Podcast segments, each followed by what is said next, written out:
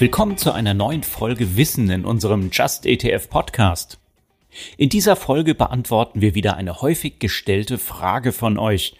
Was ist eigentlich der Unterschied zwischen einem Indexfonds und einem ETF?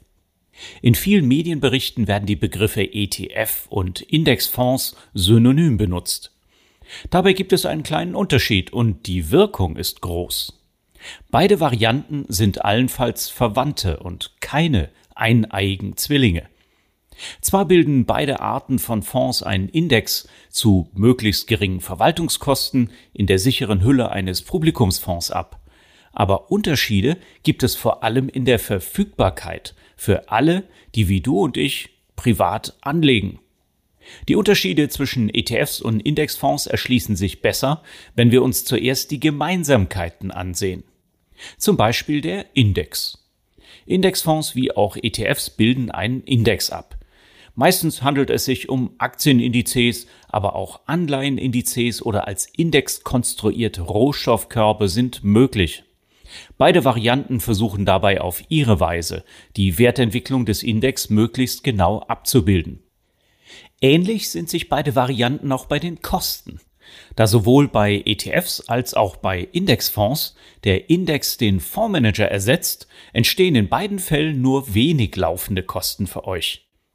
Meist wird der Index abgebildet, indem sich die Werte aus dem Index mit der entsprechenden Gewichtung im Portfolio des Fonds wiederfinden. Dadurch entsteht eine große Nähe zur Wertentwicklung des Index. Eine weitere Gemeinsamkeit die Auflage des Fonds.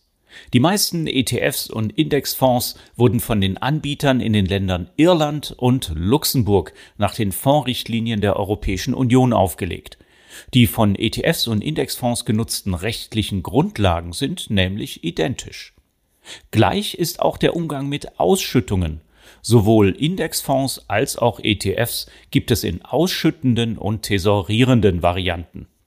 Jetzt sind erstmal die Gemeinsamkeiten geklärt. Ihr könnt also sowohl in Indexfonds als auch in ETFs mit einem ähnlichen Grad an Sicherheit und Kosten investieren. Nun kommt der größte Unterschied zwischen Indexfonds und ETFs für euch. Die Verfügbarkeit der beiden Fondsarten hierzulande. ETFs gibt es reichlich. Indexfonds fast nie für uns Privatanlegende. Warum, das erkläre ich gleich. Doch erstmal zu ETFs. Die könnt ihr zu den Handelszeiten an der Börse kaufen und verkaufen. An den Börsen in Europa sind über 1800 ETFs gelistet. Wer nur auf einer Handelsplattform im Inland handeln möchte, kann aus über 1600 ETFs auswählen. Zahlreiche Strategien und Indizes werden angeboten. Fast alle ETFs könnt ihr außerdem mit Hilfe eines ETF-Sparplans besparen. Um ETFs zu handeln oder zu besparen, benötigt ihr lediglich ein Wertpapierdepot. Wo kann ich nun Indexfonds kaufen? Indexfonds werden in Ländern der Europäischen Union vergleichsweise selten angeboten. Die Ursache? Ihr müsst Indexfonds genauso wie aktive Fonds über spezielle Plattformen kaufen. Die dazu genutzten Fondsplattformen stehen noch immer unter dem Einfluss der aktiven Fondsindustrie, die in Europa im Vergleich zur ETFs die meisten Mittel verwaltet. Fonds werden zum Beispiel nur einmal am Tag zum festgestellten Preis des Vortages erworben oder zurückgegeben. Auch Bruchstücke sind einfach zu erwerben, was Fondssparpläne zu einem beliebten Produkt gemacht hat. Üblicherweise werden von den Fondsplattformen dafür für euch unsichtbare Transaktionsgebühren in Rechnung gestellt. Umsonst ist es trotzdem nicht, denn die Fondsplattformen werden aus den recht hohen Verwaltungsgebühren der aktiven Fonds bezahlt. Um nun Indexfonds anbieten zu können, müssten die Verwaltungsgebühren der Indexfonds ebenfalls hoch sein. Das ist beispielsweise in Großbritannien der Fall. Angesichts der günstigen ETFs ist das aktuell aber kaum noch durchsetzbar. Alternativ müssten die Fondsplattformen Transaktionsgebühren berechnen, aber nur die wenigsten sind bereit und dazu in der Lage, ihr Geschäftsmodell entsprechend anzupassen. Daher werden Indexfonds auch meistens nur von großen Investoren genutzt, die die Fonds zu individuellen Konditionen einkaufen können und stehen nicht im freien Verkauf zur Verfügung. Trotzdem ist es nicht unmöglich, in Indexfonds zu investieren. Einige Robo-Advisor setzen Indexfonds ein. Hier vor allem der Anbieter Vanguard, der seine Indexfonds ähnlich günstig bepreist wie ETFs. Das gilt zum Beispiel für Angebote von Vanguard selbst, für Portfolios von Weltsparen oder den Anbieter der Altersvorsorgelösung MyPension. Zusätzlich haben einige Honorarberater ein Geschäftsmodell zusammen mit dem US-Fondsanbieter Dimensional aufgebaut und vermitteln Kundinnen und Kunden komplette Portfolios aus den Indexfonds von Dimensional Fund Advisors. Diese Indexfonds sind ebenfalls nicht an der Börse gelistet und können nur über spezielle Fondsplattformen gehandelt werden. Ohne Fondsvermittler ist dies meist nicht möglich. Bislang bietet in Deutschland noch kein Anbieter Indexfonds im Direktvertrieb ohne Vertriebsprovisionen an.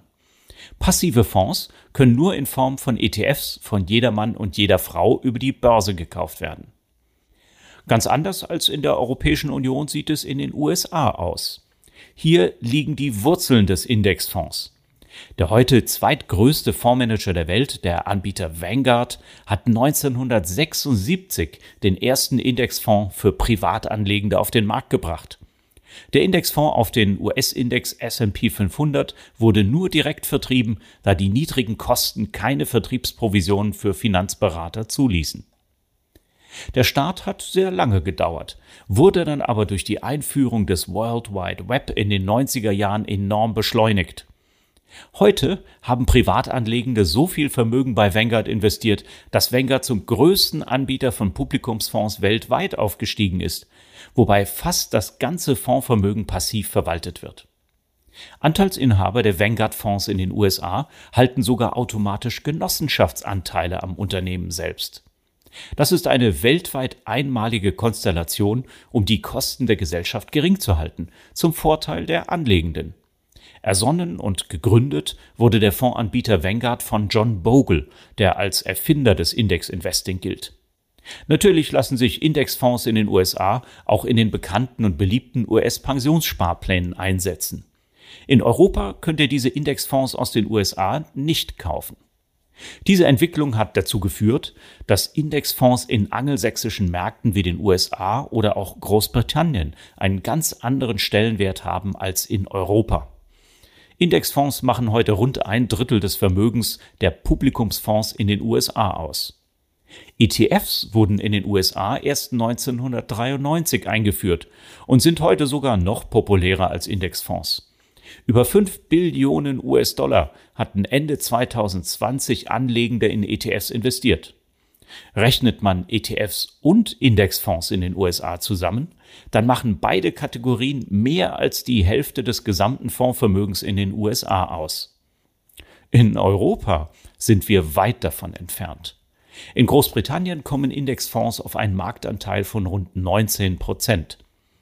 In anderen Ländern wie Deutschland, Frankreich oder Italien ist das Angebot an Indexfonds fast unsichtbar und wird nicht einmal in der offiziellen Statistik der Fondsverbände geführt. Indexfonds werden in Europa außerhalb von Großbritannien nur institutionellen Großanbietern direkt angeboten. Die wenigen Angebote, die von Privatanlegenden genutzt werden können, stammen von Vermögensverwaltern, Robo-Advisern und Fondsvermittlern und erfordern halt zusätzliche Gebühren. Erst in den letzten zehn Jahren, begleitet durch günstige Konditionen der Online-Broker, haben ETFs auch bei Privatanlegenden wie euch Fuß gefasst. Anlegende, vor allem in Deutschland, haben das transparente, provisionsfreie und faire Anlagevehikel für ETF-Sparpläne entdeckt und damit einen europaweiten Trend gestartet. ETFs haben damit die Rolle übernommen, die Indexfonds in den USA spielen. Obwohl ETFs kurzfristig an der Börse gehandelt werden, so sind die günstigen ETFs gleichermaßen als Fonds für den langfristigen Vermögensaufbau geeignet. Das große Angebot und der Wettbewerb der Anbieter hat zugunsten der Anlegenden die laufenden Kosten für die ETFs stark reduziert. Aktien-ETFs kosten im Durchschnitt nur 0,23 Prozent laufende Verwaltungsgebühren im Jahr. Dabei ist es für die Anbieter gar nicht so einfach, ETFs ähnlich verfügbar zu machen, etwa für Fondssparpläne wie konventionelle Fonds oder Indexfonds. Hier haben sich einige spezialisierte Handelshäuser verdient gemacht und haben zusammen mit den Online-Brokern den Weg geebnet zu den zahlreichen und günstigen ETF-Sparplanangeboten in Deutschland. Es ist zu erwarten, dass ähnliche Angebote künftig auch in anderen EU-Ländern erfolgen werden.